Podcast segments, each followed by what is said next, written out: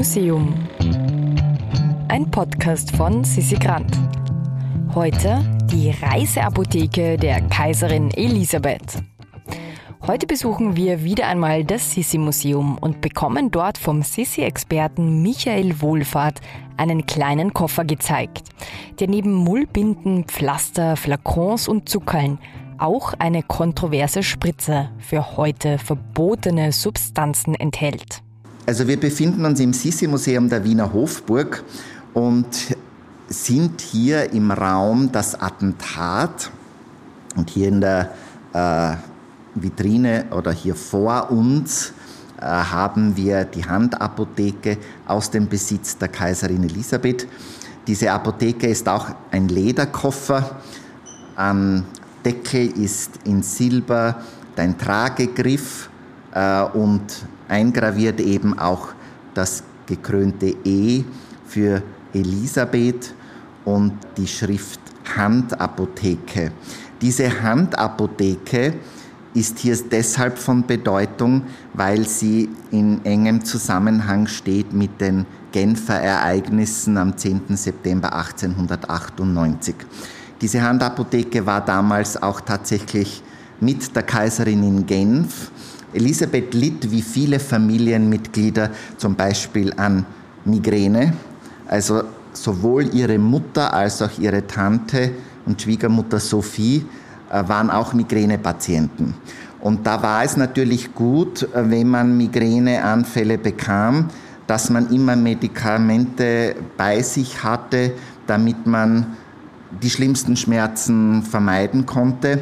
Und das Besondere an dieser Apotheke ist eben auch, dass sie wirklich gänzlich mit allem Inhalt, der damals der Kaiserin zur Verfügung stand, erhalten geblieben ist.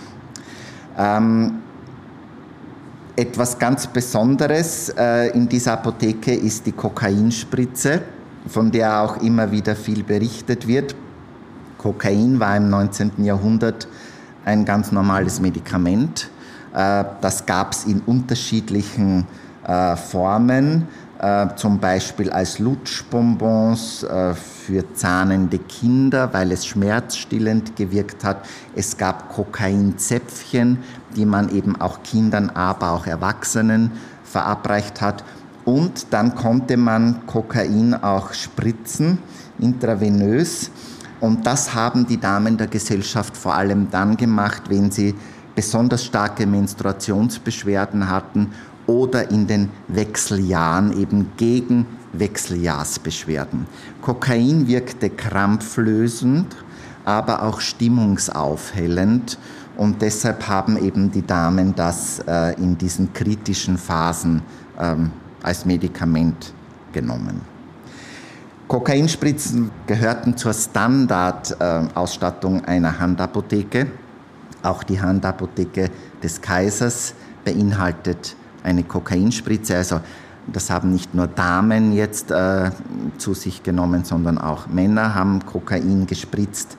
Das war auch damals die Zeit in der zweiten Hälfte des 19. Jahrhunderts, wo Sigmund Freud ähm, auch schon experimentiert hat mit Kokain.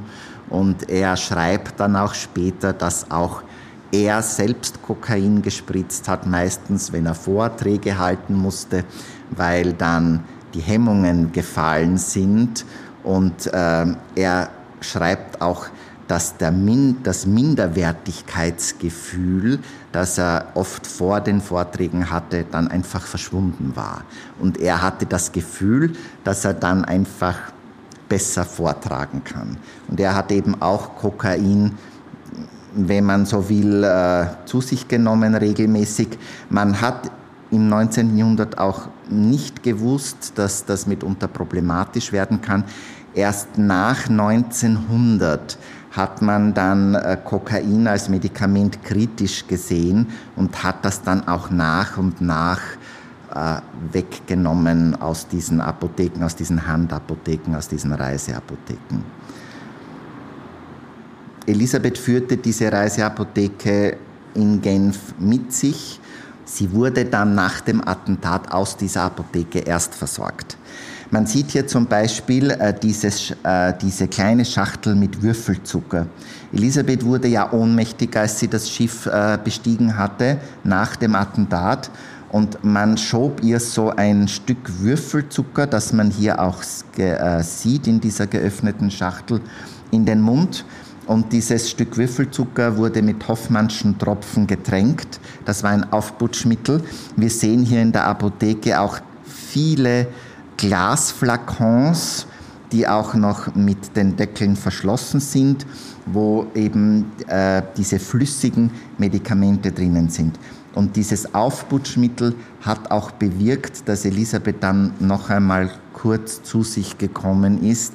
Ihre letzten Worte waren ja dann auch, was ist denn eigentlich geschehen. Und was noch besonders ist an dieser Apotheke, sind sehr viele Medikamente, sehr viele Tabletten, Mullbinden, Pflaster, alles, was man hier sieht, noch im Original verpackten Zustand. Also die sind nicht einmal geöffnet worden. Ein kaiserlicher Erste-Hilfe-Koffer also mit allem, was man so braucht. Ja, und wer sich davon jetzt Packtipps holen möchte, kann sich das gute Stück natürlich im Sissi-Museum anschauen oder auf unserem Instagram-Kanal immuseum.podcast. Das ist unser Handle. Im Museum ist eine Produktion vom Produktionsbüro Sissi Grant. Musik Petra Schrenzer. Artwork Nuschka Wolf.